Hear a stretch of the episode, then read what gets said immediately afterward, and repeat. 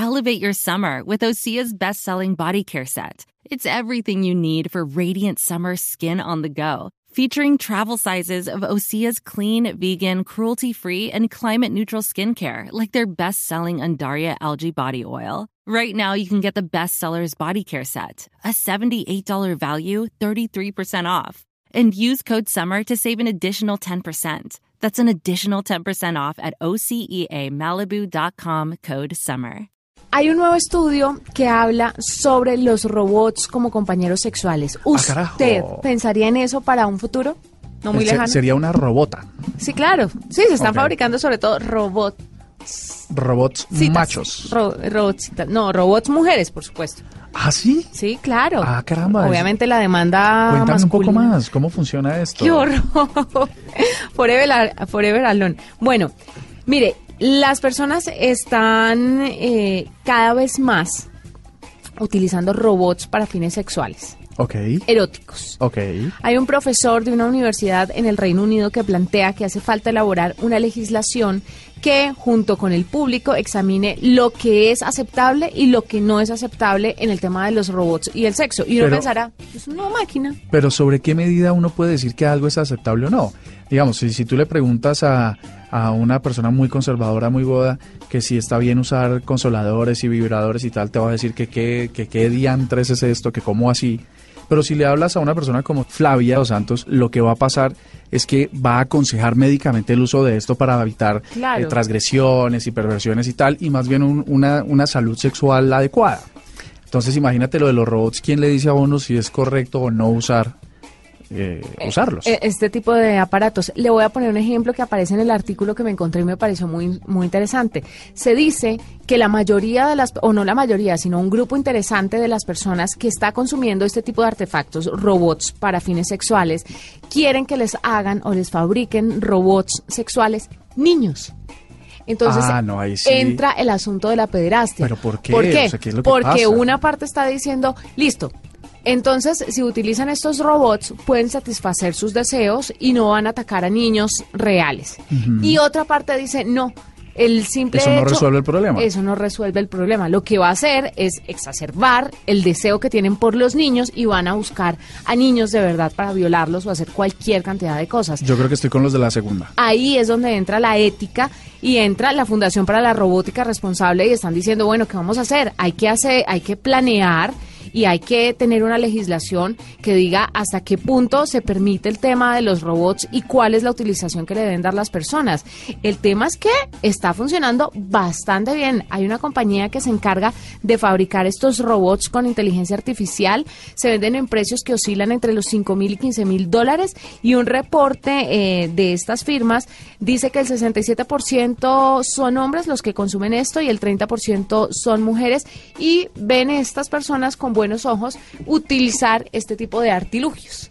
Que a mí no me parece tan chévere porque estoy de acuerdo con muchos expertos que eh, están llegando a la conclusión de es muy triste lo que le está pasando a la humanidad porque finalmente sí, es un consolador y esto, pero usted está cambiando las relaciones interpersonales, usted está cambiando el, enamorarse, el enamorarse por, por una máquina. Bueno, y ahí entraríamos a ser unos narcisistas. Pero fíjate que en, en realidad la gente que tiene sexo no necesariamente está enamorada, digamos. Claro. Eh, lo, lo- lo que sería chévere es que uno pudiera tener relaciones humanas eh, exitosas y poder tener sexo con la persona con la que ama, ¿cierto? y, que esas tres cosas funcionaran en el mismo universo. No, no sucede de esa forma, pero lo que tú dices, eh, pues estás en, en- en toda la razón. Si se crea una dependencia a la máquina, pues la necesidad de estar con otros, pues empieza a reducirse. Claro, y, usted se ahorra las viejas echando cantaleta, tener que sacarlas a cine, invitarlas a comer, eh, o bueno, así no sea eso, usted se ahorra el tener que hablar y hacer todo un preámbulo para llegar a tener sexo, que finalmente lo que está haciendo es comprando un robot y teniendo sexo a la hora que quiera, con quien quiera, no le hablan y lo, lo último que pueden hacer estos robots es imitar lo que usted siente lo que usted dice. Entonces, si usted le dice robot te amo, el robot le va a decir sí, yo también te amo. Y ya, o sea, cada vez son más inteligentes y copian sus sentimientos, pero obviamente no es un sentimiento real. Pero esto nos puede llevar a un problema social grandísimo, Murcia. Si la gente empieza a reemplazar sus relaciones personales por relaciones con robots, esto nos puede llevar a la, a la extinción de la raza. ¿Por qué? Pues porque la gente no va a tener la oportunidad y no estoy hablando del sexo solamente para procrear, pero sin duda alguna, cuando uno tiene sexo puede engancharse emocionalmente con una persona, casarse y luego tener hijos. ¿Sabes, sabes qué pasa? Que eh, hay una, hay una, un tema que se pone álgido ahí y es que hoy en día los, los juguetes sexuales, ¿no? Entonces, digamos, eh, los vibradores y consoladores, pues no sustituyen la experiencia con las personas, ¿no? La experiencia que tienes de la forma correcta.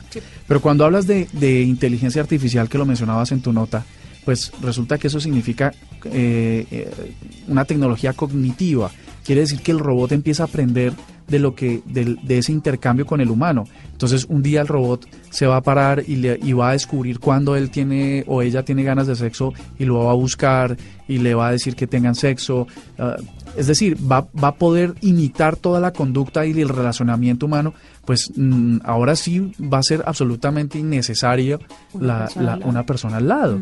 Es decir, y si luego tienes eh, asistentes de cocina, tienes asistentes en el trabajo, tienes asistentes para el carro, para todas las actividades que hacen los seres humanos. Vamos a ser personas sumamente solitarias. No necesitas a los demás. Y eso es preocupante.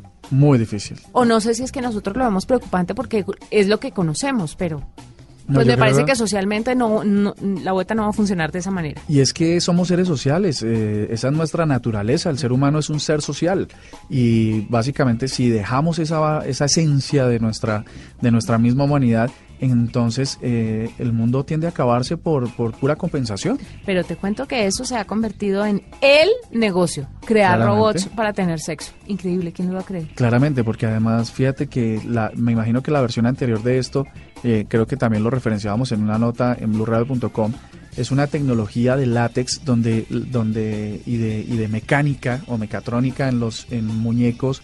La versión 2 de las muñecas plásticas mm. son eh, muñecos de látex de, de, forma natural, con textura de piel igual, que la persona, el usuario puede mover a todas las partes del cuerpo y, ajustarlas a las posiciones normales del cuerpo. Y pues eso ya era una, una cosa muy cercana a una experiencia con humanos. Imagínate ahora que eh, puedan hablar, interpretar, y, ejecutar por sí mismo. Esta es la nube de Blue Radio.